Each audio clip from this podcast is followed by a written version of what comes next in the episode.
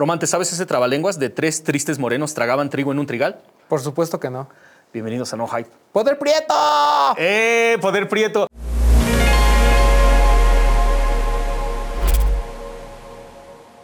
Cabrón, aquí tenemos al maestro, the one, the only. Ajá, sí, sí. Creo que una introducción larga no es necesaria porque a menos de que, a menos de que no pongas atención y no, no, tal vez no hayas visto esta cara, por esta hermosa cara que, este, Oh, que no siempre por está- los dioses. Ajá, exactamente, que no por los dioses este, Aztecas. prehispánicos, güey, por cierto. Porque no siempre está como al frente de los reflectores, pero su trabajo está en absolutamente toda la ciudad. Y no solamente la ciudad, tal vez ahí, ahí fue donde empezó, pero poco a poco se ha ido expandiendo para todo el resto del mundo, güey. ¿No? Ujú, Preséntalo tú, por favor, Román. Mi queridísimo David Piñón. Mi querido. Ujú, ujú. Qué cabrón, güey. Ah, no mames, a mí me da, a mí me está dando así. Urticaria, perdón. No, no, no. Tengo No, la neta me está dando emoción porque la, es, para mí es un honor conocer a leyendas del graffiti. güey. O sea, y creo que um, Seger tiene un montón de chamarras y gorras distintas. Y me refiero a que te pones sombreros diferentes para un montón de cosas y facetas que has tenido en la vida. Pero una de ellas es una leyenda del arte en la Ciudad de México, güey. Para la gente que vive debajo de una piedra, ¿quién es Seher One? Bueno, chicos, pues antes que nada, gracias por, por la, la- la introducción. Creo que han sido más flores de las que realmente merecía, pero bueno, yo me llamo David Piñón, soy un artista urbano. Realmente empecé haciendo graffiti en la Ciudad de México aproximadamente cuando tenía 15 años, eso ya tiene hace 25 años. Me enganché muchísimo y empecé a seguir algunas corrientes de ahí, de la cultura hip hop, del graffiti de la Ciudad de México, principalmente del sur, porque ahí es donde pues, se acudía a la prepa y me empapé mucho de lo que pasaba, ¿no? Principalmente el crew al que pertenezco, que son los DFK, que tenían como un movimiento muy heavy de, de hip hop.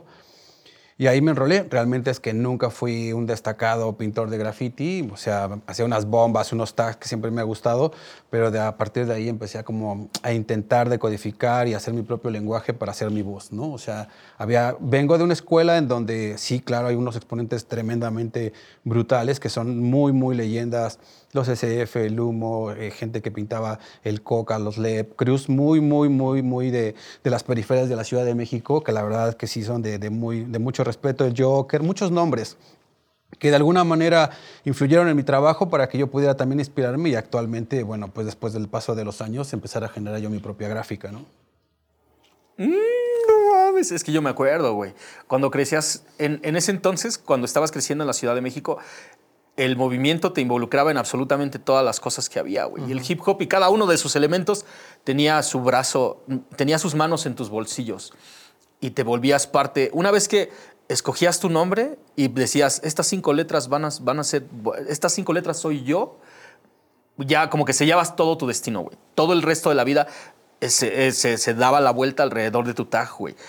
Primero, ajá, y Román lo dijo hace ratito, ¿cuándo escogiste tu tag, güey? Tu nombre artístico y cómo es que rolaste con él y por dónde has rolado con él más bien, güey.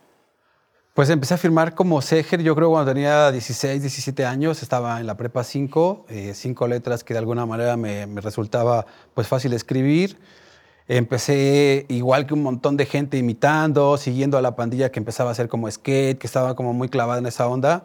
Yo realmente, yo venía pues de Iztapalapa y no había, o sea, sí que había, pero era como más pambolera la pandilla. O sea, veníamos como del fútbol, un balón para que jugáramos 12, 13, 14 vatos y pues el skate tenías que tener un poquito, pues un poquito más de lana para poder comprar tu tabla, los tenis y cosas así. Y cuando empecé a juntarme hacia el sur, empecé a ver a varias pandillas que ya empezaba a darle bien macizo al graffiti. Pues me enganché, empecé imitando, juntándome, hasta que pues, pu- pude como acomodarme un poquito y ya a partir de ahí empecé a tener como mi tag, mis primeros pininos y, y poco a poco fue evolucionando, ¿no? O sea, incluso gente con la que empecé pintando, que en algún momento fue como un motor inicial, hoy por hoy me dicen, como, ¿cómo te quedaste en esa onda así? Pero es que yo llegué ahí, pues no con miras de quedarme, sino realmente me gustaba mucho y pues siempre fue como muy fan de buscar los muros, los tags, qué gente pintaba y así sucesivamente y pues empezó a crecer hasta el día de hoy, ¿no? Eso está bien, perro, güey. Cuando, ajá, sí.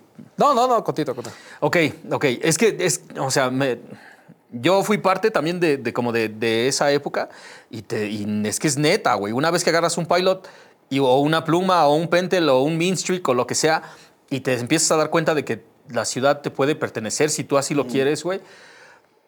¿Cómo logras, o sea, en algún momento cambiaste el tag, siempre has seguido con el mismo, güey? Este, No, empecé, tenía un tag terrible que pintaba chicle y de ahí pasé a ser como Seger y realmente nunca pensé como quedarme eh, pues mucho ahí, o sea, empecé como un hobby, empezó como, ok, tengo un tag, hago unos tags, me gustaba mucho, la verdad, el tagging siempre me gustó mucho lo que decías, pues tener un pilot, un Mistrick, un Unipaint, un Posca, era como algo increíble en ese momento, realmente no era como de fácil acceso, pues tenías que lanzarte al chopo a conseguirlo, a ver si traían algo de Montana, eh, empezaban a traer Rosales Krylon, pues igual empezamos con pintura, no sé, del acuario, General Paint, y pues salir a darle de manera como ilegal, eh, pues arriesgándote siempre, como siempre ha sido hasta ahora, pero así es como empezó el juego realmente, ¿no? Empiezas como ahí, empiezas a, picar piedra, empiezas a juntarte con la pandilla que está pintando, y desde ese momento hasta ahora hay un montón de nombres que, de gente que conozco que, que le sigue dando la ilegalidad muy macizo, y gente que pues empezó a tener otras vertientes gráficas, ¿no? Que se empezó a como a salir a, a la ilustración, al mural de gran formato, pero, pero todos vienen de ahí. Eso es como muy cabrón, ¿no? El tema de que una actividad que pareciera, como bien dice, eh, pareciera ilegal, ¿no? Que es el tema del grafiti y demás, cómo va llevando incluso a mucha gente a profesionalizarse dentro del arte, ¿no? O sea, eh, este, esta dualidad en la que vive a veces el, el- el artista, ¿no? Eh, que, que comienza, lo platicábamos un poquito con, con, con Joiker en, en el tema del, del hip hop, ¿no? Cómo empiezas en las calles, ¿no? Empiezas a desarrollar, te haces de un hombre, la gente te empieza a reconocer y después comienza la profesionalización. Eso está muy cabrón. ¿En qué, en qué momento tú descubres que del... Es más, fue a propósito este tema de, de continuar en el graffiti y después querer ser artista gráfico y continuar murales, etcétera? No, yo, o sea, realmente es que me lo encontré en el camino, ¿no? Yo, este, o sea, nunca pensé vivir. Hoy por hoy vivo completamente de, de generar gráfica y generar gráfica en diferentes sentidos, pero yo comencé, pues, teniendo la ilusión de hacer una ingeniería. O sea, no, no terminé mis estudios en la Prepa 5, claudiqué, había problemas económicos en la casa y ondas así, me puse a trabajar y en algún momento eh, entré al CCH, volví a hacer mi examen, salí del CCH con, con buen promedio y entré directamente a la Nacional de Artes Plásticas. Ya en ese momento empezaban a evolucionar un poco más las cosas, o sea, teníamos un internet arcaico, pero ya teníamos otra información que llegaba del extranjero. Ya había como unos fanzines que veían, que rolaban en el chopo, llegaban como eh, revistas impresas que eran más allá de graffiti, tenían como mucho contenido también como de lo que pasaba en las calles, pero a nivel gráfico, o sea, stickers, pancartas, había como un lenguaje, se empezaba a gestar como un lenguaje que, donde la banda quería interactuar con el público, donde ya no era nada más como llegar y poner tu nombre, sino realmente querías abrir un discurso a la, pandilla o a lo mejor tener una presencia desde otra perspectiva de la repetición de imágenes, ¿no? Y ahí empiezan como a entrar eh, figuras internacionales como, pues, no sé, el Shepard con la onda de Obey, los Space Invaders, eh, André, pues no sé, toda esta gente que de alguna manera también nos este, influenció y es parte de la cultura, o sea, que, que del graffiti vienen y llevaron su gráfica a otro nivel y siguen presentes, ¿no? Es que está perro, güey. Porque el graffiti para una generación completa sirvió como la escuela de arte, güey. O sea, tu, claro. primer, tu primer approach al arte era un marcador y tú en la pared. Y a partir de ahí, mucha gente se quedó en el hardcore y mucha gente se fue a, la- se, fu- se fue a, a realizar como la gráfica ya de una manera más, más, más digamos que mucho más este, um, expandida, güey. ¿No? Porque, o sea, una cosa es hacer letras y otra cosa muy diferente es empezar a hacer este, ya un universo total, güey. Y todo sale, todo sale de esta cabeza. Ok, una vez, o, o sea, una cosa es estar haciendo letras, tu caligrafía, tu tag, un throw up así de volada. Y cuando entras a la universidad, ¿cómo fuiste desarrollando el estilo? Pues el estilo literalmente lo fui desarrollando a lo largo del tiempo, pues a través de un montón de influencias. O sea, si bien uno genera su propio lenguaje, pues siempre es a través de la repetición o de la imitación. O sea, nada, aunque hay mucha gente que es OG, realmente pues siempre uno tiene una referencia que está mucho más arriba. Hay algo que viene en los parámetros, que viste en un libro, alguien cómo compuso ciertas cosas, cómo hace su gráfica. Y desde eso, o sea, no solamente te hace imitarlo, sino te tienes como, no sé, te motiva te incentiva a intentar hacerlo, ¿no? O sea, no copiar específicamente, pero así como, ¿será capaz yo de poder hacer algo así? A lo mejor si le echo ganas. No aspiro a ese nivel, pero pues igual me lo intentaría para mí mismo, No, no para intentar llegar a ningún lado, sino porque realmente quiero hacerlo y pues capaz que si este fin de semana empiezo a pintar algo, me resulta algo, ¿no? Y así sucesivamente empezamos a pintar y empecé a conocer como más gente que lo hacía. Pues así conocí a Smith y a toda como la, la pandilla que pertenece como a esa generación. A Sanner, a Sego, pues a News, a Dear. Gente que de alguna manera pertenecíamos como al bloque de finales del 2000, yo creo, o sea, con influencia del, final de los 90 y principios de los 2000 que empezaron a pintar muy activo, pero pues veníamos con la influencia del graffiti de la ciudad que ya estaba establecido, ¿no? De las periferias es el centro, principalmente cruz muy potentes, como te decía, y a partir de ahí yo creo que empezó a haber como una mixtura gráfica. Te digo, yo venía de la Nacional de Artes Plásticas, pero más que nada yo creo que mi escuela principal pues sí fue como la calle, estar pintando con esta, con esta banda, me abrió como otro parámetro a, a poder entender mejor las cosas. Y ya en ese momento pues empezaba como a, a crecer un poco más y empezaron a haber pequeñas galerías que específicamente se dedicaban a mostrar cosas así, porque en ese momento empezó a haber como una lluvia de stickers por toda la ciudad, o sea, la, la ciudad se empezó a, tapizar de stickers y mucha banda empezó como a generar ese lenguaje gráfico, ¿no? O sea, aparte de pintar, de, de hacernos tags, pues querían como empezar a hacer gráfica a, a, partir de la repetición de un icono o algo así, y ahí entramos muchos, muchos, muchos, muchos entramos, y de ese sector pues venimos también nosotros, ¿no? Empezó a haber como exposiciones en la galería Border, la extinta Border que pues de alguna manera presentó o gestó a mucha gente. Eh, la galería José María Velasco, que estaba en Tepito, también abrió sus puertas para una, exposición muy importante que se llamaba Invasores, que hablaba pues justamente de la gente que estaba dedicada a pegar cosas en la calle y cómo se empezaba a generar este lenguaje. Y a partir de ahí, pues fuimos eh, como una pelotita de nieve, empezó a crecer, o sea, sin, sin, miras hacia el futuro, pero pues uno estaba en donde le daban la oportunidad, ¿no? Básicamente decías como, ok, yo estoy estudiando diseño y si me dan la oportunidad de hacer esta chambita, me gano una lana honrada, pues va, le pego mientras me voy profesionalizando, no en el graffiti, sino en el diseño. Y así fue uno empezando a aprender ciertas cosas, ciertos truquitos hasta el día de hoy. Qué cabrón, güey. Porque aparte estabas mezclando exactamente lo que tenías de la calle con cualquier herramienta. Yo, y lo he dicho un montón de, de, veces, sí, la escuela te prepara para un montón de cosas. A veces la chamba, la neta es que la aprendes haciendo el trabajo, uh -huh. pero también tener teoría, no solamente de composición, de colores, color, colorimetría, todo ese pedo te sirve. Y son herramientas que, que añades a, a, como tu cajita de, de, de crayones, güey, ¿no? O sea, ahora ya tengo este y ahora ya tengo este. Y todos esos colores nuevos los empezaste a aplicar a tus cosas, güey. ¿Cuándo fue que empezaste a llevar la gráfica a un tamaño así, en un muro choncho, güey?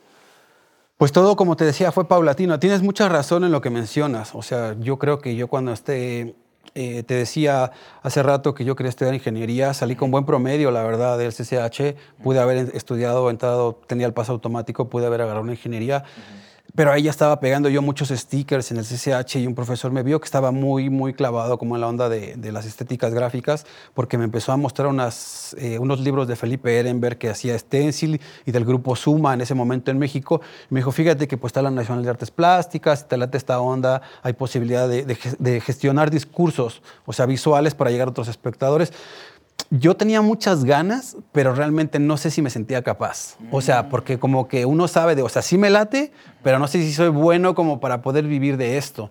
Entonces, nunca fui ahí con miras a, a crecer mis sueños, sino realmente como aprender a hacer lenguajes gráficos, a manejar el software y lo que mencionas, ¿no? Un poco la teoría de color y todo. Pero ya estando ahí, realmente es que empecé a tener más oportunidad de pintar y fui alimentando ese sueño con el conocimiento de allá. Más allá de llevarlo hacia el diseño, empezaba a aprender los softwares, pero para hacer cómo hacer serigrafía, cómo hacer stickers a dos, tres tintas. Eh, pues eso, básicamente, cómo poder generar como una composición y a partir de eso empezar a generar un pequeño lenguaje propio, ¿no? O sea, muy pequeño porque tampoco era, estaba, era muy mm, precario, pero ahí realmente es que comenzaron las cosas de esa manera. Sí, o sea, lo que pasa es que la gente a lo mejor lo ve como, uh, como muy natural, ¿no? El, el, tema del arte urbano, ¿no? Uh -huh. Que ya es como muy comercial y la gente ya empieza a entender que existe un Seger, un Sanner, News, uh -huh. ¿no? Y gente nueva que, está, que, que, que llega. O sea, lo, muy, muy, muy, similar a lo que platicábamos del hip hop, ¿no? O sea, este tema de que la gente ya pueda, un chavito hoy pueda decir, hey, yo me quiero dedicar a pintar muros, ¿no? Me quiero dedicar a eso y, y- y que vea que hay gente que, que está viviendo de eso, creo que es una gran inspiración y es un tema de, güey, o sea, si algo te gusta y eres muy bueno, puedes hacerlo, ¿no? Cosa que no pasaba en esos tiempos. O sea, el contexto era completamente diferente, güey. O sea, hoy vemos cosas de Kit Haring por todos lados, pero en su momento, o sea, Kit Haring era un tipo que pintaba así en el metro, ¿no? Que dibujaba, dibujaba en las calles, güey. O sea, no era un tema de que, ah, voy a dibujar aquí, me voy a volver famoso y voy a estar en las playas de Uniqlo toda la temporada. O sea, eso no sucedía. Entonces creo que el, el contexto y, y algo que se tiene que llevar mucho a la audiencia es esta importancia de, de la calle y cómo va evolucionando y cómo va, porque bien dices, o sea, te profesionalizas en algún punto, pero no es porque hayas vivido en la calle todo el tiempo y aprendido. También tienes que tener cierto contexto y también tienes que apoyarte en otras culturas y en libros y en maestros y en gente que a lo mejor en la teoría, como bien dices, te, te tiene que aportar también, ¿no? Porque eso también te causa a ti curiosidad, ¿no? De probar nuevas cosas y demás. ¿Cuál es el punto de inflexión en el que tú dijiste, porque decías, tenía miedo como de, de saber si podía continuar con el diseño?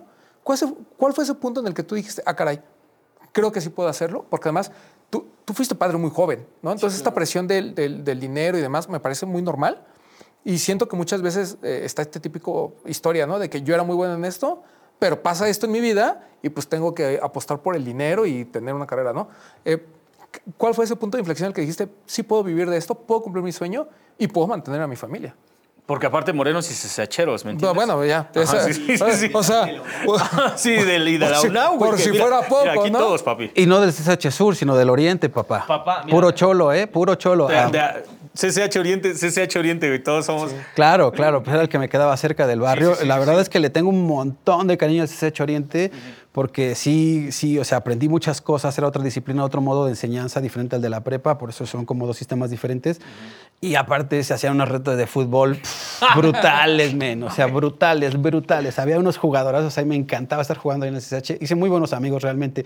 Volviendo un poco a, a la pregunta que mencionaba ambos, Hace rato me comentabas de cómo fue eh, la evolución de pasar de, de los murales a lo mejor pequeños, mediano formato, a grandes dimensiones.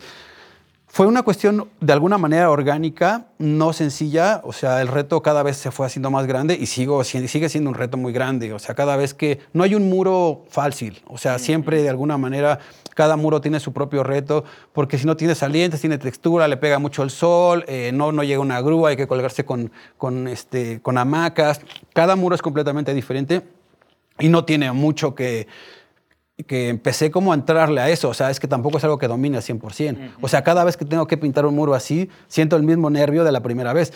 Y no hace mucho tiempo, o sea, de las primeras experiencias que tuve en, en altura, mm, el primer reto literalmente así, realmente grande, pues fue en Zaragoza. Me invitaron a un festival en España y pues venga, dijimos, aquí está, este es el edificio que te toca, ahí está tu grúa, se opera de esta manera.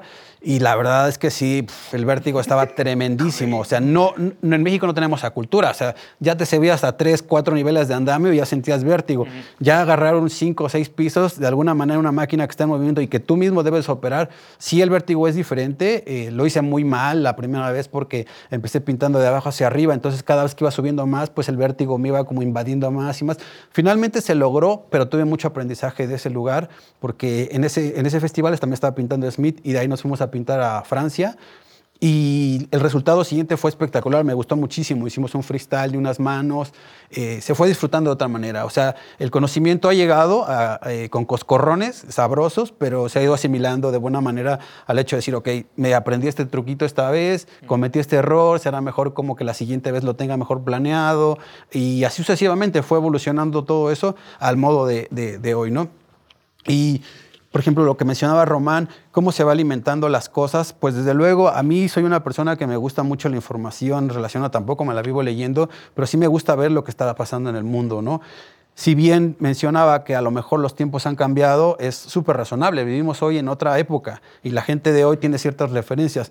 Pues no sé, como te decía, ¿no? A lo mejor dices, oye, ¿sabes qué? Quiero hacer un, un videoblog, un canal de, de- de YouTube que a lo mejor hable de la cultura urbana. Pues los tienen ustedes como de referencia, de alguna manera, decir, mira, pues este es el lenguaje que se puede hacer. Si quieres hacer una marca de ropa más o menos street, muy mexicana, pues por ejemplo, Tony Delfino tiene un abanico de posibilidades porque ha tocado muchos nichos y se atreve a como a ser disruptivo en la manera en la que comunica, ¿no? Entonces, así es como se van gestando las cosas, pero ya van habiendo como ciertos parámetros de decir, ok, me gusta esto, me gusta el otro. Y las nuevas generaciones no tienen la culpa de haber nacido en la época en que nacieron. No, claro. O sea, literalmente yo creo que no es siempre va a ser un mundo competitivo, pero también eso nos obliga a nosotros a seguir como trabajando y evolucionando a modo de no competir contra nadie, pero mantenernos vigentes si es que nos gusta estar en donde estamos. ¿no? Entonces, yo creo que la gente nueva pues tiene la posibilidad de decir, ok, me gusta el trabajo de Smith, de Sanner, de X, de Y, y, sirve como punto de referencia como para luego empezar a hacer su propia historia, su propio lenguaje gráfico, porque aunque te llenes de influencia, si empiezas como a abusar de eso, pues se ve de dónde estás tomando, ¿no? Y lo ideal sería que que tengas un punto de partida, pero después poco a poco te vayas desdoblando al modo de decir como, que ya me empiezo a volver como auténtico, me empiezo a quitar como las capas, o sea, tuve un inicio, pero quiero empezar mi gráfica hacia este lugar y ahí es donde empieza realmente la evolución de, de los talentos, ¿no?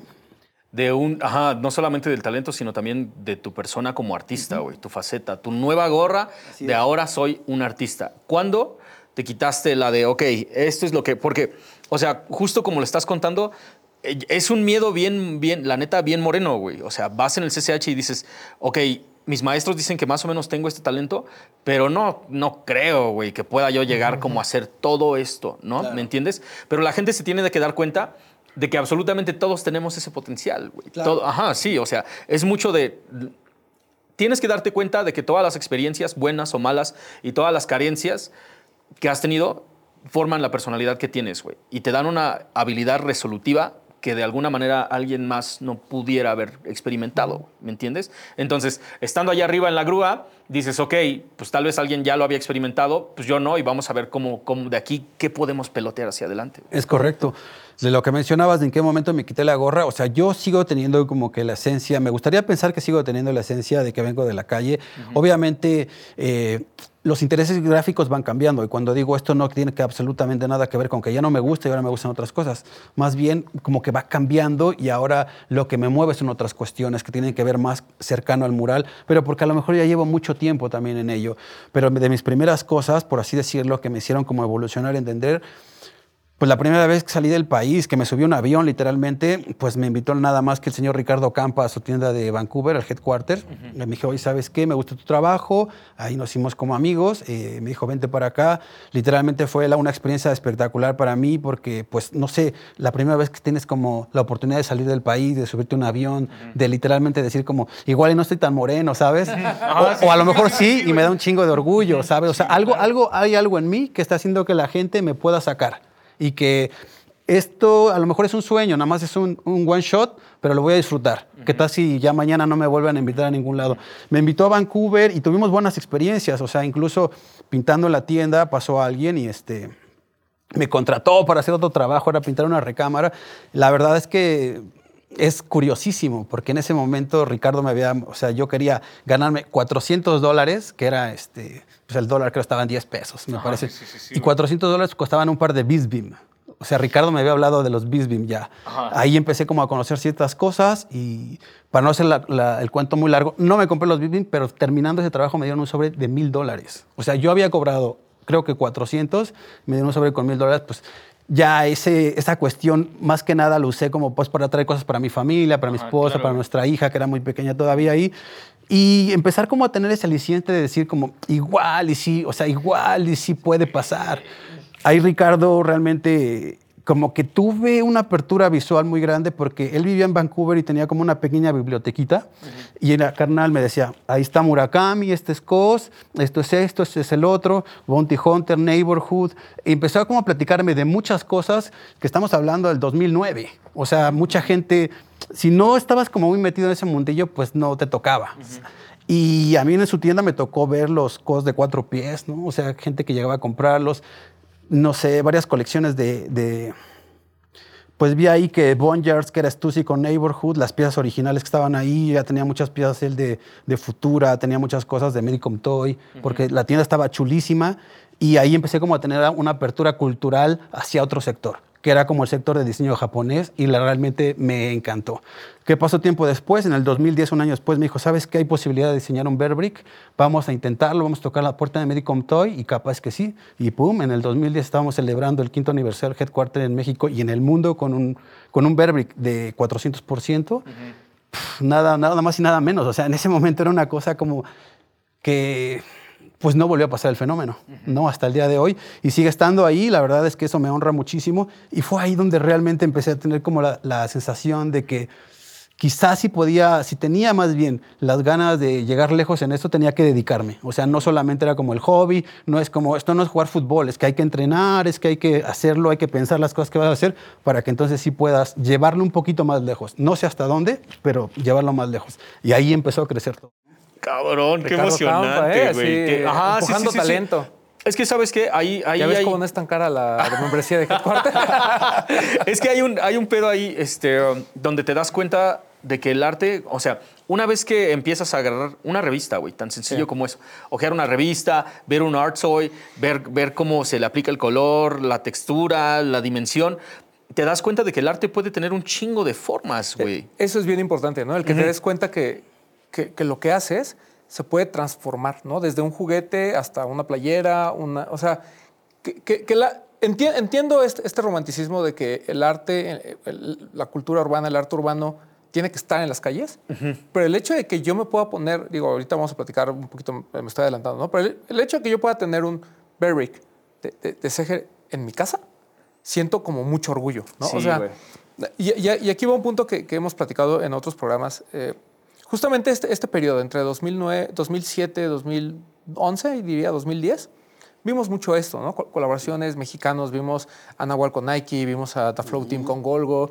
eh, vimos a, bueno, The, Flow Team Golgo y, y Nike, vimos a um, Berry contigo, ¿no? O sea, empezamos a ver que muchas marcas estaban apostando como a estos talentos mexicanos que venían del arte urbano y que decían, "Eh, va- va- vamos a empujarlos tantito. ¿Qué pasa? ¿En qué, en qué momento vemos este corte en el que como que empieza no a pasar nada, ¿no? Como que tú empiezas a hacer cosas muy grandes para muchas marcas, pero fuera de, no tanto como colaboración, o sea, como más como por encargo.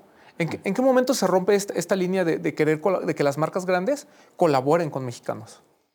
Pues no sé si, si específicamente eh, se rompa. Lo que sí sé es que todo es cíclico, ¿no? O sea, todo va y viene, todo va y viene. En ese momento me tocó ver un boom espectacular de, del Dunk, por ejemplo. Hubo eventos del Dunk House. eh, se hacían cosas bastante interesantes. O sea, hubo el lanzamiento del Nahual. Me acuerdo que, que fue una presentación bastante increíble. En, en- ese par había lanzamientos de, de toys, por ejemplo. Eh, hizo cosas con, con Kid Robot, bastante interesantes. Tuvimos la colección este, la Azteca de, de Dunis también, eh, que también la curó Ricardo Campa, y ahí empezaron a salir, a salir nombres, ¿no? O sea, mucha gente que empezó como a tener estas colaboraciones, pues tuvo la oportunidad de, de tener como su momento de partida, así como que, ok, eh, tengo la oportunidad de hacer eso y a partir de acá, pues voy a empezar a desdoblarme hasta donde yo pueda. No sé si dejaron de, de- de haber intención para los mexicanos, sino más bien yo pienso que a veces lo que pasa siempre es que hay alguien inquieto dentro de las compañías que tiene otra visión, otra perspectiva, y ese alguien mueve el, el, este, el avispero para que pasen ciertas cosas. Pero si, esa, si ese buscador de talento no está dentro de X o Y compañía, difícilmente pasan las cosas, porque muchas veces hay, es que hay gente talentosísima en todos lados, pero pareciera que solamente ciertas personas tienen la oportunidad, pero porque esa, esa gente de alguna manera ya tiene cierta trayectoria, está como en el radar de muchas mentes. Pero yo creo que no ha pasado que, se rompa completamente, sino, eh, no sé, a veces quien es ese buscador de talentos específicamente sale de esa compañía y lo que se venía trabajando se rompe completamente porque ahora las intenciones son otras, porque quien toma el lugar tiene otra perspectiva, otros planes para la compañía que empuja hacia otro sector, pero después llega otra vez a alguien más y retoma donde habían dejado y otra vez empieza la historia. ¿no? Creo que por ahí va la cosa. No sé específicamente si de tajo este, corten porque realmente considero que el talento que tenemos en México de todos los nombres que mencionaste, pues es suficiente y seguramente hay muchísimos más. Gente que cada vez se va saliendo, tanto hombres como mujeres, que van llevando más lejos y más lejos y más lejos, a niveles de, de todo tipo y en todas las compañías, habidas y por haber, ¿no? Entonces, ok. Regresaste de Vancouver con, con un montón de ideas diferentes, güey. ¿Qué fue lo primero que le pegaste después? A ponerme los business que me regaló Ricardo Campa, mi primer par de business. Ah, ¿te los regaló? Es- bueno, ya te los cobró, pero te los regaló, ¿no? Ah, En ese momento él tenía uno, un muy, muy chulo, uno de patchwork. Eh, ahí empezaba también mi amor por el patchwork, muy, muy bonito. Eh, somos, eh, pues, los dos casamos número 27. Me dijo, brother, no te vayas a sin esta onda. Y realmente, o sea, fue como como una palmadita de, venga, men, no sé si nos topamos en México, si sí, si no, pero lo que hicimos acá está chingón y dale duro, ¿no? O sea, confío en ti, porque después también llevó a Sanner, o sea, también hizo cosas con Sanner y así sucesivamente, o sea, siempre fue como, fue empujando el semillero de cosas, ¿no? También eh, por ahí hizo algunas cosas antes de que yo estuviera ahí, hizo algunas cosas con el team da Flow desde Vancouver, entonces siempre Ricardo ha estado como intentando eh, mezclar su trabajo con artistas nacionales y de alguna manera empujar, tiene unos verbis de huicholes y cosas así, que siempre está intentando como mezclar las raíces, nuestras raíces y mostrarlas al mundo con la perspectiva, eh, pues no sé, pues no puede decir única, pero personal que tiene Ricardo acerca de las cosas, ¿no? Entonces regreso y me pongo a trabajar. No sé realmente eh, hacia dónde dirigí el potencial en ese momento, porque ya han sido muchas cosas las que, las que he tenido la oportunidad de hacer, pero no sé si me tocó hacer una campaña de cerveza indio, me parece, puede que sí, en el 2010, pero a, la vez en ese momento hice, tuve la oportunidad de hacer unas cositas eh, para los MTV, eh, mm, no sé específicamente, ya tiene muchos, muchos años que pasó, o sea, no, no puedo decir cronológicamente qué hice. Sé de alguna manera los goles que metí, pero no recuerdo cómo fueron, porque de alguna manera pasaban un poco al azar, o sea, mientras pintábamos en la calle, me acuerdo, creo que en ese momento empecé a tener más como contacto con el Smith, no sé si lo conocí más a fondo, pero pues pintamos una, una fábrica de, de una imprenta más bien aquí por Metro Chabacano, bastante grande, fue la primera vez que nos aventamos como, como ahí un algo, y ahí lo conocí, súper talentosísimo el gordo y, ahí empezamos como a, tener amistad, empezamos como a llevarlo más lejos y cada uno desde su nicho o estando juntos empezó como a crecer, o sea, a crecer, a crecer, a crecer, no solamente eh, en, el mural, sino cuando caían chambitas de ilustración específicamente, pues le entrábamos, ¿no? O sea, ya hubo las primeras como acercamientos a, compañías, por ejemplo, como Nike, que empezó como, como a tener, dando, bueno, dar la oportunidad de poder trabajar con ellos y esa, pues casi, casi hermandad se llevó durante mucho tiempo, ¿no? O sea, tengo buena relación con la gente de ahí. Y con Nike, pues hice muchas cosas realmente. O sea, nunca materialicé una playera o unos sneakers, pero pues hice varias cosas con ellos. Muchas, muchas, muchas interesantes. El señor tiene al menos así, lo que platicábamos con lo de Balvin. O sea, eh, hay gente en Nike que entra a los headquarters y lo primero que ve es una pintura de, de, de Seger, ¿no? O sea, y no solo ahí, ¿no? También en donde hicieron este estudio donde la gente muy famosa se toma sus fotos y hace los comerciales, ¿no? Eh, LeBron ya vio un Seger, ¿sabes? Ajá, sí, güey. ¿Qué pasó con Nike? O sea, ¿por qué no, nunca hubo este, ¿Hubo alguna vez este acercamiento de hacer una colaboración?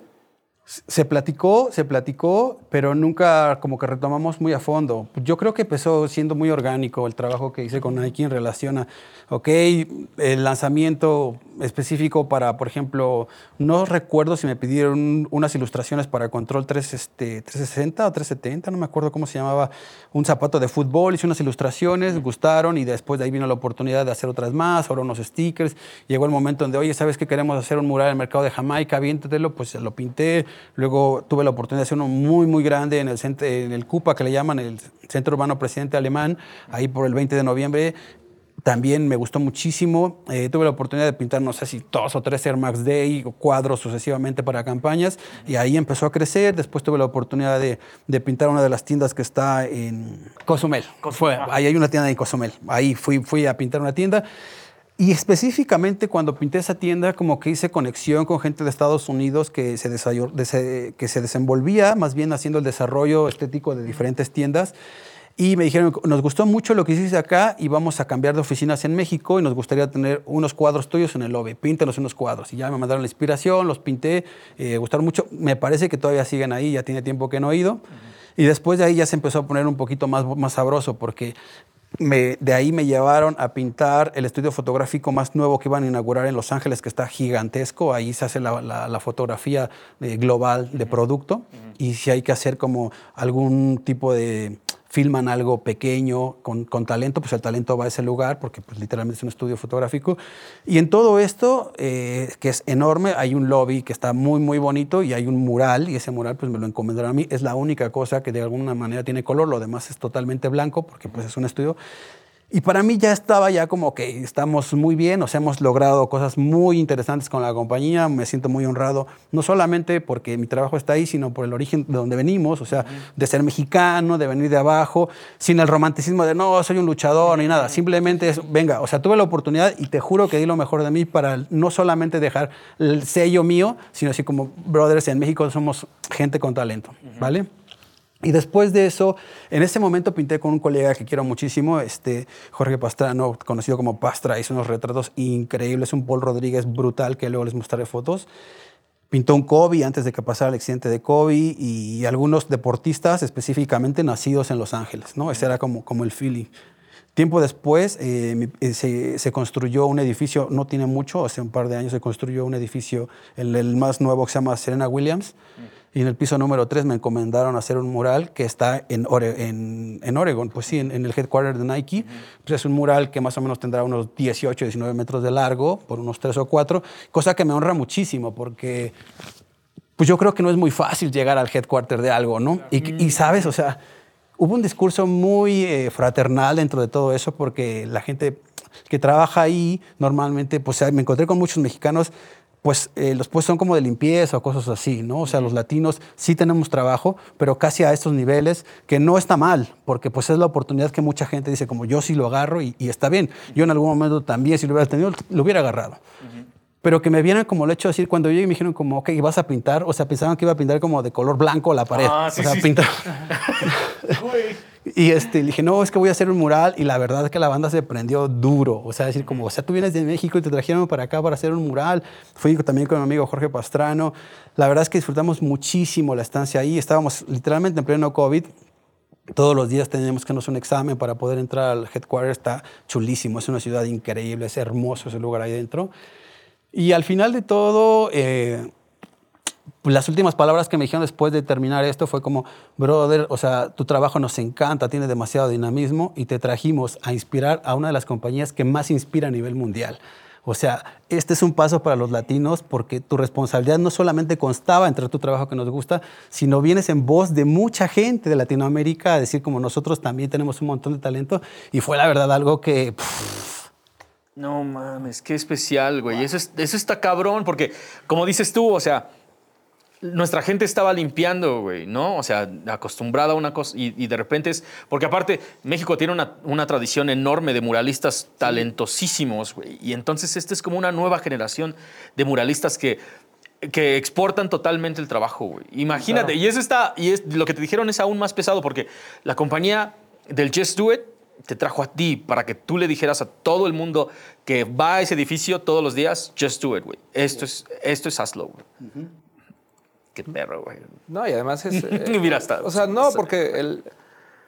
lo o sea, a veces somos, inju- so- somos injustos siempre, ¿no? Pero el tema con las marcas, lo platicamos la vez pasada, es justamente de... Está bien, güey, ¿no? O sea, tienes a, a los Bad Bunnies, tienes a los J Balvin, sí, que- pero ¿qué pasa, no? O sea, ¿qué pasa con, con, toda, con toda esta gente que tú le estás encargando, o sea, tú le estás pagando a para que vaya hasta Portland, te pinte y no pasa de ahí, ¿no? O sea, no, no hay una colaboración como tal, ¿no? Sí, no hay un Pero- paso más, güey. No hay un paso más. Pero al mismo tiempo, ¿no? También tienes que ver la otra cara de la moneda, ¿no? O sea, como bien dice Seger, o sea, estás en un mundo en el que todavía el latino en Estados Unidos está viviendo o está empezando a hacer este American Dream, ¿no? y, y por otro lado tienes a, a alguien, ¿no? Que es todo lo opuesto, ¿no? Que él, él está yendo a, a enseñar, ¿no? Que se puede hacer otras cosas, ¿no? Que, que, que sí está padre, o sea, no está padre, pero que sí es como eh, este tema del, del salir de tu país, ir, conseguir cualquier trabajo, ganarte los dólares, ¿no? Darle de co- de comer a tu familia, pero también puedes conti- conti- continuar un sueño y hacer más cosas, ¿no? Eso... eh, y, no, y, y ganar los dólares también de esa forma, ¿no? Eh, Eso, eso, eso también está padre. Y creo que también, eh, como, como bien dice Seger, em, siempre, siempre tratamos de ver todo hacia nuestro mundo, ¿no? Digo, obviamente eh, lo, lo nuestro son los tenis y demás, y siempre queremos, ¿no? Yo quiero un, un- un Nike de Seger, o un Adidas de Seger, o un Reebok, o sea, que las marcas chonchas de- dentro de los tenis agarren a los colores mexicanos. Pero también hay otras formas, ¿no? De, de entrar, ¿no? Como lo hizo él, ¿no? De- con este tema de, eh, mira, no tengo una colección, pero mira, me están pagando por esto, ¿no?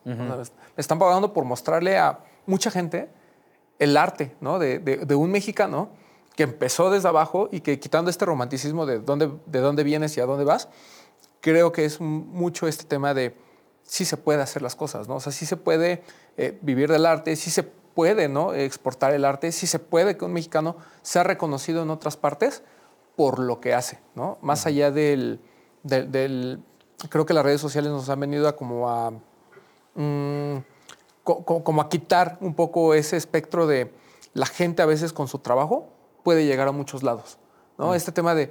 Eh, ¿Tienes en tus redes sociales cuántos millones de followers tienes? Ok, está bien. Entonces sí, pásale a hacer cosas.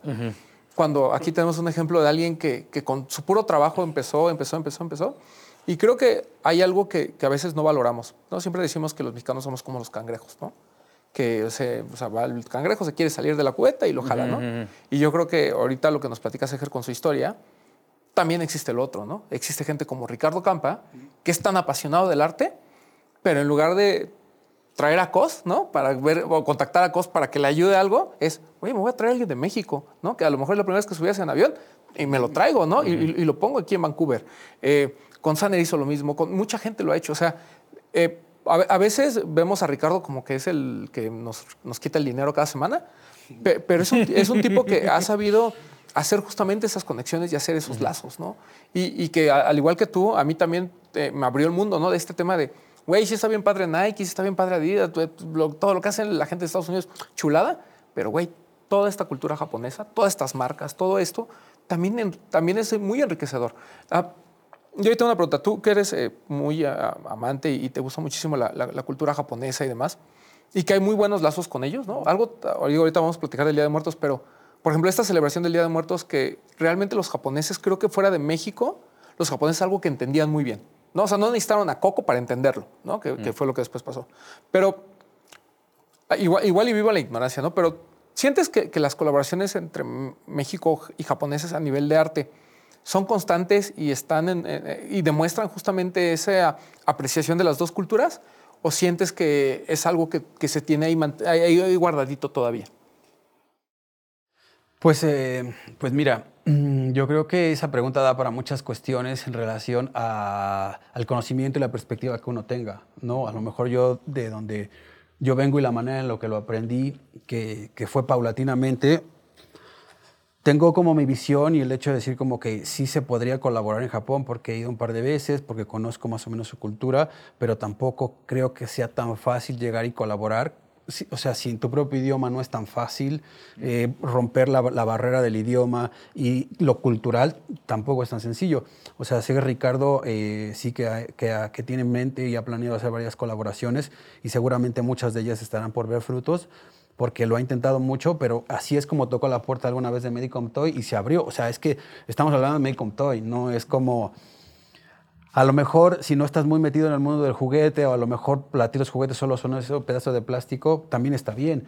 Pero, eh, pero es una compañía que, que, es el Nike del juguete, a lo mejor, ¿no? O sea, entre muchas otras, es, es, es, es lo difícil de lograr. Es como algo, algo que se vuelve un sueño. Con respecto un poco a lo que decía Poxte eh, y también decías como del hecho de a lo mejor no materializar un sneaker, pues igual y más adelante. La verdad es que siempre he estado como como un poco eh, con la puerta abierta, pero tampoco es mi sueño. O sea, lo disfruto, disfruto el game, al igual que ustedes, y, muchas cosas que fui aprendiendo en el camino sobre la marcha. No soy el más culto, tampoco tengo todos los pares, pero sí de repente le tiro un balacito a algo que específicamente me gusta.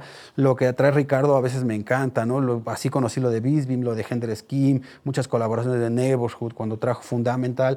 También, o sea, intento como, así como alguien dice, como, ok, yo te compro una serigrafía, yo te compro un cuadro, así como como Nike dice, cabrón, yo voy a, o sea, no te voy a dar la oportunidad momentáneamente de hacer un zapato, pero te voy a comprar arte, cabrón. O sea, es mi cliente de alguna manera. Me compró más de una vez eh, cuadros y, serigrafías y murales. Y eso me honra muchísimo también, ¿sabes?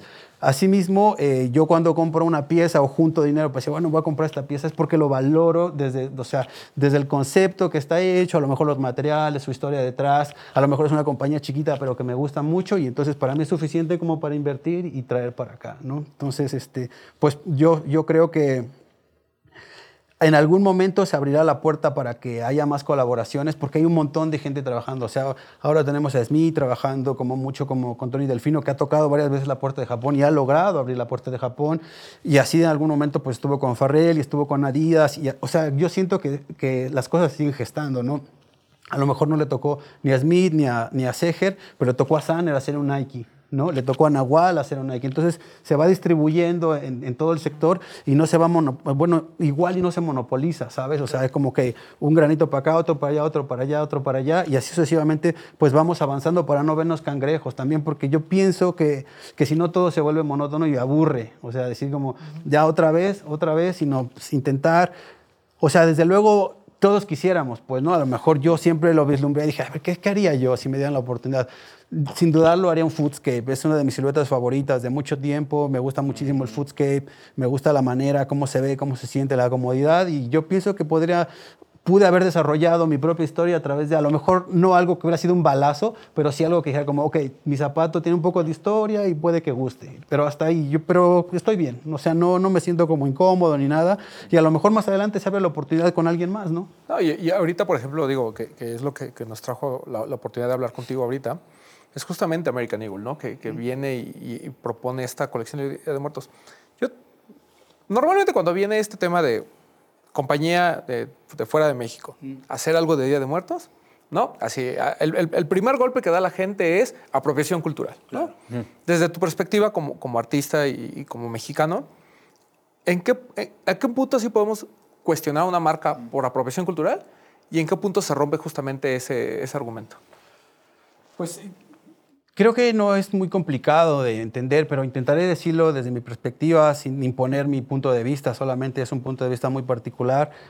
Yo creo que no puede ser una apropiación cultural por la siguiente cuestión, porque yo soy mexicano y lo estoy haciendo yo, primeramente. O sea, una apropiación cultural se vuelve en el aspecto de yo yendo de indio americano, con mi penacho, con mi kimono tal vez, a lo mejor no entendiendo las tradiciones de dónde viene realmente eso y luego intentar monetizar algo que no entiendo. Yo soy mexicano, nacido y criado en la Ciudad de México, pero soy primera generación de, una familia de padres y madres y abuelos oaxaqueños que emigraron a la Ciudad de México con la esperanza de un futuro prometedor. Mi hermano y yo nacimos en la Ciudad de México, pero pues tenemos las raíces de allá. Toda mi familia es de la costa, muy cerca de Huatulco, y de alguna manera todo ese nicho cultural te va nutriendo para poder digerir. No sé si van en el ADN, no sé si son la manera en la que creciste, no sé si son la manera en la que viste cuando eras niño, cómo te desenvolviste, la crianza, o son todo a la vez que de alguna manera pues vas marcando ciertos parámetros que te van desarrollando, te van inculcando ciertas como inquietudes que después pues muestras, ¿no? Yo siento que eso fue un poco lo que me pasó. Yo estoy muy lejos de poder ser alguien que diga como, no, es talentosísimo. Yo soy una persona que lucho todos los días. Me cae un proyecto y ahí estoy dándole, dándole, dando, investigando. Y así pasó aquí. O sea, no es como que, ah, ok, me voy a aventar los dos en Pasuchi, la Catrina y ya está. O sea, también se puede, pues, o sea, porque también comunica. Pero intenté ir un poco más desde que me platicaron y me dijeron, ¿sabes qué, Sejer? Eso, eso no, no fue ahora en, septiembre, eso pasó en noviembre del año pasado, que me hablaron, dijeron, oye, ¿sabes qué? Eh, este, específicamente la Jesús Alvarado que me invitó, pues de alguna manera ya tenía la idea de cómo se generan las cosas, cómo se hace una historia, qué, trasfondo debe de tener. Me dio total libertad creativa, pero sí me fue, fue hincapié de decir como, mira, valdría la pena que hiciéramos una colaboración de de Muertos, tengo la oportunidad, me gustaría invitarte, nos gustaría como compañía hacerte partícipe de esto, que desarrolles algo, pero intenta generar un discurso, o sea, y, el, eso fue el diálogo, intentar generar como una especie de historia con, con la que no vendiéramos playeras como fin único, sino tratar de, transmitir a la gente un sentimiento, una esperanza de, reencuentro con los que perdiste, que ese es el significado real del Día de Muertos, ¿no? O sea, más allá de lo que gráficamente puedes plasmar en algo, quede muy cabrón técnicamente, conceptualmente, en cuanto a, composición, colores, formas. Puede gustar más o gustar menos. Pero si tienes un poco de carne y tienes un poco de historia y tienes algo que toque fibra, ese es ahí donde las cosas realmente evolucionan. No sé si lo hemos logrado. Yo estoy muy feliz con el resultado. Sé que hay gente que realmente siente y ha Mm, percibe el sentimiento de lo que queremos transmitir y así es como hicimos Volveré. O sea, una pequeña historia, una pequeña cápsula que se desarrolla en cinco o seis productos que cuenta que tiene como, como meta darle una caricia al alma a las personas que han perdido a un ser querido y saben que en los días de noviembre regresan para estar contigo. Básicamente eso es todo. La historia de siempre, porque esa es la historia de tal. Solamente es cómo cuentas la historia. Papel picado vamos a ver, vamos a ver pasuchi, vamos a ver calaveras, o sea, porque esa es la historia. O sea, la idea es qué elementos puedes poner. Yo soy muy fan y muy, muy de, coleccionar objetos. Eh, pues no sé, me gusta la, artesanía. Y pues estos perritos eh, de Colima me gustan un montón, tengo varios en la casa. Y dije, venga, pues por ahí le voy a tirar, voy a ser como, como un protagonista, voy a hacer mi propia historia, el colibrí, que simboliza, eh, para hacer este puente que dialogara entre una tradición y lo que yo quería hacer que tampoco es súper contemporáneo, pero sí desde luego, o sea, me investigué sin ir así al antropólogo, pero pues más o menos ese mundo, ¿no? Entre el pasado, el presente, para hacer algo pues, fresco que pudiera estar vigente al menos en el 2023 y luego pues ya, lo demás es historia, ¿no? ¿Cuándo fue que empezaste a desarrollar este, ya historias en textil, güey? Pues desarrollar historias en textil como tal, tampoco tengo una, o sea, tengo un par de colaboraciones más con, con esta marca californiana que se llama Ruca, que es RBCA, la oportunidad de esta hermosa que me dio American Eagle de poder generar un universo completo que va más allá de decir, ok, vamos a aventarnos la serigrafía sobre la playera, las presentamos y se acabó, sino realmente, o sea, queremos fusionarnos para poder danzar este, este baile juntos. Esta temporada bailamos juntos y somos aliados y estamos a capa y espada. Y la verdad es que el apoyo que me han dado es espectacular, o sea, realmente es espectacular. Eh, no solamente como en cuestión de decir, ok, no impongo qué quiero hacer, sino detrás de, lo, de, las ideas, pues hay un equipo creativo que le va dando forma a esto. Esto es un mundo para que uno mismo lo pudiera eh, desarrollar. Me dieron libertades como hacer el logo de la compañía, me dieron luego este, libertades como poder hacer un monograma de mi firma con el logo de la compañía, que muchas veces es imposible de hacer una compañía a esos niveles. Es, el logo es intocable. Entonces hubo muchas libertades, hicieron muchas cuestiones del arte, hicimos una serigrafía 22 tintas, hicimos las esculturas de los perros, estamos haciendo unos talleres de las miniaturas de perrito. Entonces, es una experiencia realmente lo que se quiere transmitir más allá del hecho de decir, ok, ven, el producto es esto. Claro, está implícito porque es la parte de, de, lo que construye, es lo, es lo que permite, es el puente que permite construir estas historias, pero va más allá de solamente decir, ok, ya viene noviembre, lancemos un Día de Muertos, ¿no? Entonces, no sé hasta cuándo ni cuánto se estire la liga, pero creo que se bajó bien el balón. Y, justo eso, ¿no? Eso es bien importante. El, el, tema de que no importa la marca, sino que haya respeto por las tradiciones, ese es el punto número uno. Y número dos, cuando hay un involucramiento de un artista local, creo que enriquece muchísimo, ¿no? Lo, lo, platicamos con el tema de, los tenis. Eh, pues realmente Converse fue el único, ¿no? Que, tomó a Sanner y que le dijo, güey, vamos a hacer todo este proyecto que al final se va a ver reflejado en, en tenis y textil y demás. Pero la parte importante es, hey, quiero hacer un mural, ¿no? Que hable sobre el Día de Muertos, ¿no? Eh, obviamente, pues patrocinado por la marca ese fue como el primer paso, ¿no? Entonces hay un respeto por el artista y, lo que realmente hace y después se lleva a esta parte comercial que me parece muy natural, ¿no? Contigo creo que fue lo mismo, fue este tema de, ok, no es un proyecto de vamos a ponerle calaveritas a una playera y ponle tu firma nada más para que nos crean, sino es, a ver, este proyecto es para ti, ¿qué quieres hacer, ¿no?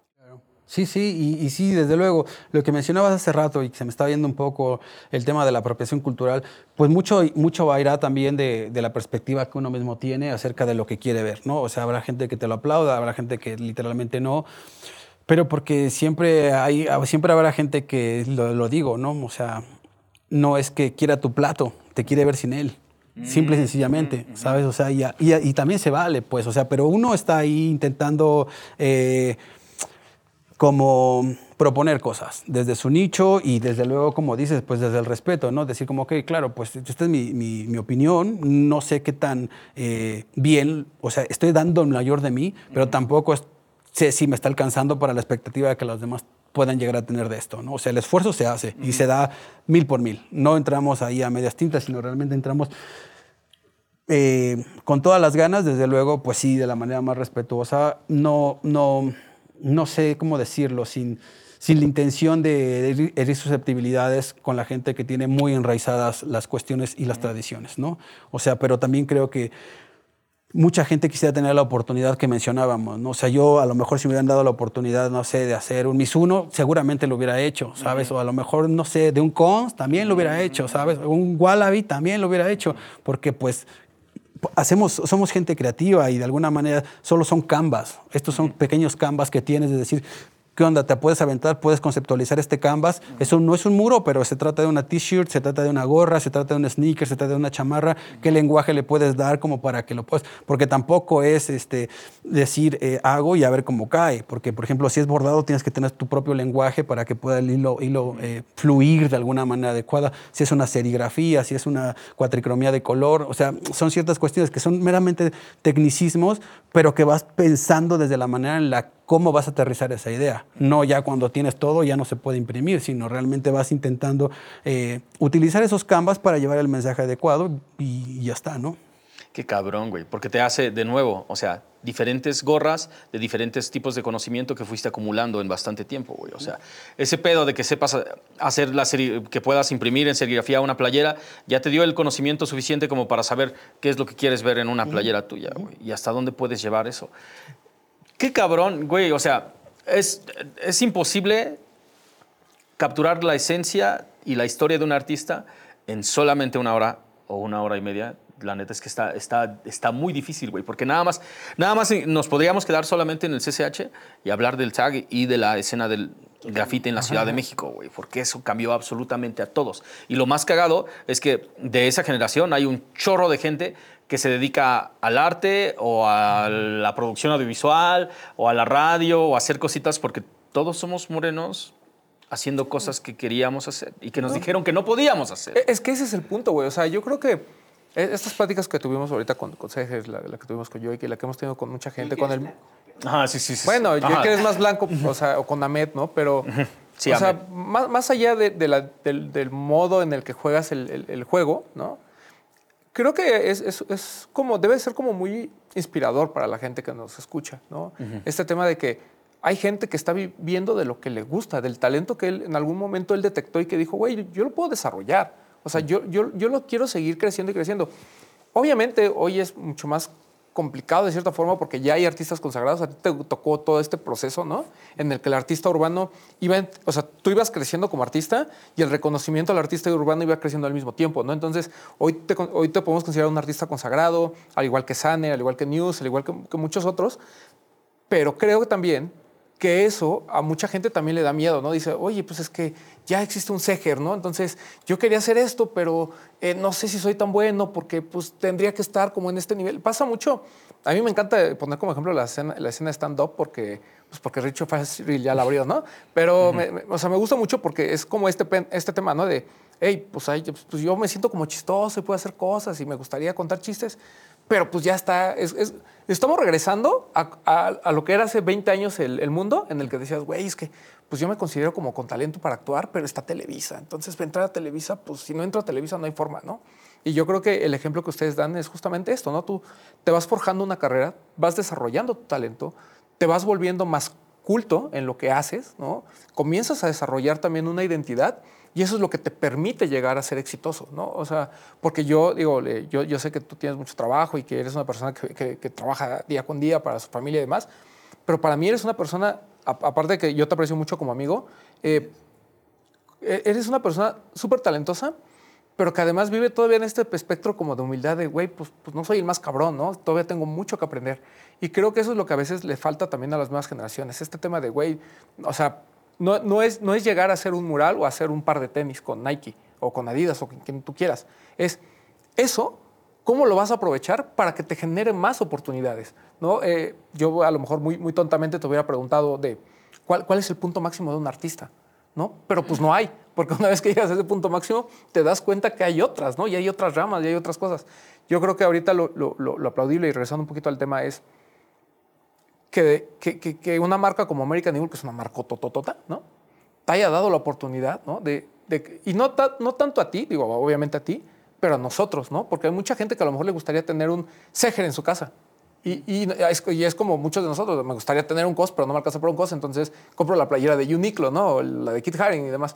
El que yo tenga la oportunidad ahora como mexicano de celebrar una tradición que para nosotros, más que la moda, ha sido una tradición de muchos años, ¿no? Y que está ahí presente y que además del pan de muerto que siempre me echo cada año, pueda tener una playera con un, con un mexicano ahí con la firma, siento que es algo que a mí me llena mucho de orgullo y es algo que pues también tenemos que reconocer a las marcas. Así como les atacamos cuando no hacen las cosas, creo que en este caso American Eagle pues sí merece el aplauso porque se han hecho, se ha hecho lo que se tiene que hacer, digamos, ¿no? Bien, muy bien. Pues no sé, o sea, son un montón de, cosas, o sea, ahora que me quedo pensando desde dónde venimos y sí es curioso, ¿no? Porque en algún momento cuando empezaba la historia, pues éramos los morenos que estábamos brincando en el masivo de CU, escuchando a, ska, bandas de ska, ¿no? Y bien prendidos, bien felices, o sea, tumbados, unos con patineta, unos super taggings. Estábamos viviendo una generación que pues para mí fue la época de oro. Ahí se fue un semillero de gente que, como mencionabas, ¿no? O sea, gente que se volvió a la radio, gente que son locutores, gente que creció, gente que dedicó al arte, otros son diseñadores de moda. No sé, cada quien hizo de alguna manera eh, de su vida lo que le consideró más interesante, pero fue como un punto de partida, decir como que creo que ahí es donde se engloba realmente el sentido de decir como que somos una cultura urbana, ¿no? Porque es demasiado grande lo que cabe dentro de eso, pero pues de alguna manera así decir como que sí, este, pues me tocó un poco de la historia de decir como, claro, cuando no había nada y se empezó a gestar, no somos pioneros, pero nos tocó ver a los pioneros hacerlo y aprendimos a lo mejor, no de los mejores, pero del mejor esfuerzo que se tuvo en ese momento, cuando no había internet, cuando no se estaba copiando de afuera, sino realmente todo se estaba gestando en esta masa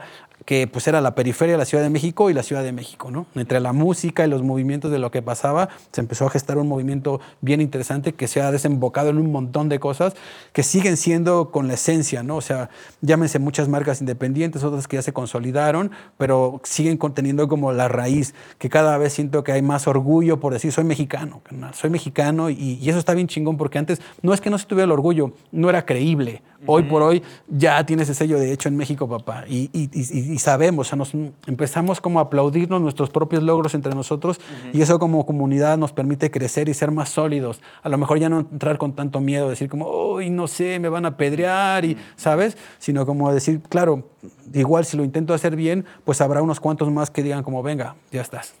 Sí, eso está cabrón, güey. A ver, ¿dónde, ajá, ahorita con el trabajo que están haciendo con este, uh, con American Eagle, ¿qué fue lo que prepararon para todo esto? Porque esta es una historia junto con los pasillos, junto, desde que entras, es, es, es, env- es completamente envolvente, güey. ¿Qué prepararon para, para la colección?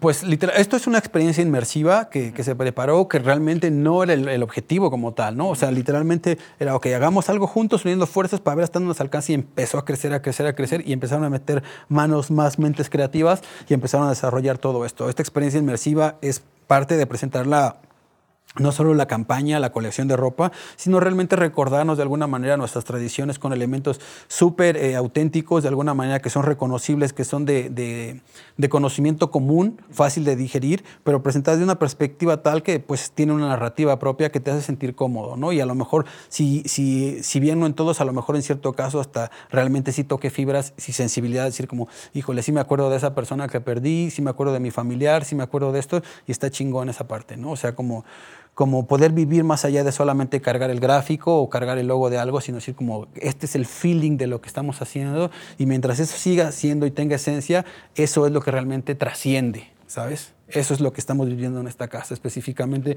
con una escultura bastante interesante y que la gente puede venir. Esto está abierto hasta después de, no sé si hasta el 4 o 5 de noviembre. Solo hay que registrarse en, en internet, en aevolveré.mx. Es un registro muy breve y ya estás dentro, ¿no? Para poder asistir en la fecha, creo que está abierto los fines de semana. Y valdría la pena echar una vuelta. Eh, O sea, yo sé que hay muchas actividades que tienen que ver con, con el Día de Muertos, no solamente por mí, sino porque realmente creo que la gente se lo puede pasar bien, porque se ha hecho un trabajo maravilloso desde escultores, la gente que, que- hizo producción y todo esto es un trabajo digno de valorar, que no solamente me corresponde, sino a todo el equipo de trabajo. Y eso está cabrón, güey. O sea, porque conocemos, conocemos a la gente que se dedicó a, a esculpir los perritos, güey. O sea, todos somos parte, aun cuando, cuando a veces nos la pasamos hablando de tenis, los tenis tienen que ver con absolutamente todo y todos tienen que ver también con absolutamente todo. por- Porque de lo que se trata, el no hype es de reconocer el trabajo chingón que hay y darle una manita a los carnalitos que están abajo de güey, o sea, no, tal vez nosotros no hicimos el camino, pero sí somos parte de la gente que va caminando y ya está más claro, ya está un poquito más claro, ya hay menos maleza, güey. Ya puedes venir y caminar tú atrás de nosotros. Totalmente. Yo, yo creo todavía que lo mejor está por venir, pero nos ha tocado ver cosas muy interesantes. Aún así creo que los mejores están por salir todavía. O sea, esa es esa generación que se está puliendo, que tiene, va a tener más experiencia, con más juventud que nosotros mismos para hacer las cosas mejores todavía. Y eso nos va a poner todavía más lejos como cultura.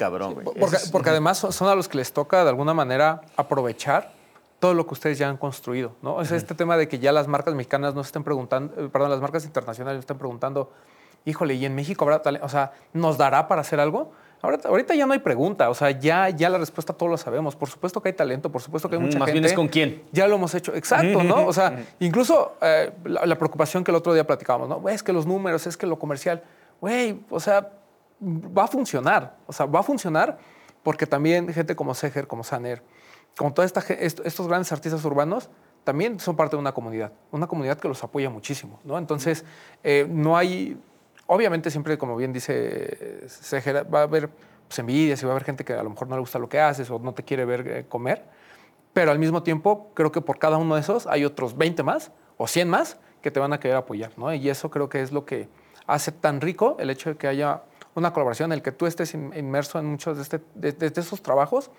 que para nosotros, repito, es, es, como la oportunidad de tener una pieza tuya en casa, ¿no? Entonces, eh, pues nada, yo súper orgulloso y súper contento de estar aquí y poder platicar con... Ya, ya, ya debíamos esta plática. Sí, güey, sí, sí, sí, la neta, muy cabrón. Y sí, y la neta sí, yo creo que vamos, vamos a invitar al maestro a la segunda parte. Ajá, sí, sí, ¿no? para hablar de cosas más, más tensas. sí, sí, más, más técnicas. Pero ¿dónde pueden encontrar absolutamente todo el trabajo, la colección, todo lo que estás haciendo ahorita, güey?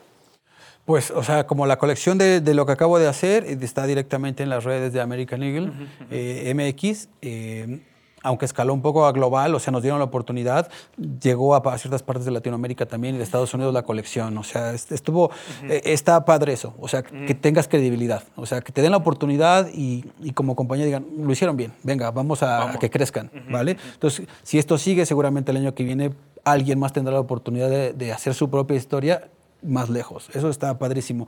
Y de mi trabajo, pues a través de mis redes sociales, sejerwan.com o en Instagram. Tampoco me muevo demasiado, estoy más como clavado intentando generar, vivo muy metido en lo mío y, siempre como analizando hacia dónde quiero ir y pues nada, intentando estar como vigente, ¿no? O sea, justo un poco lo que decía Román, eh, cuando hago algo así, realmente lo, lo, lo, veo como decir, ok, ya está esto, o sea, el siguiente año no voy a sacar otra colección, sino más bien, ¿qué es lo que hace? ¿Qué es lo que hace que la gente pueda valorar lo que, lo que tenga, lo que tiene aquí?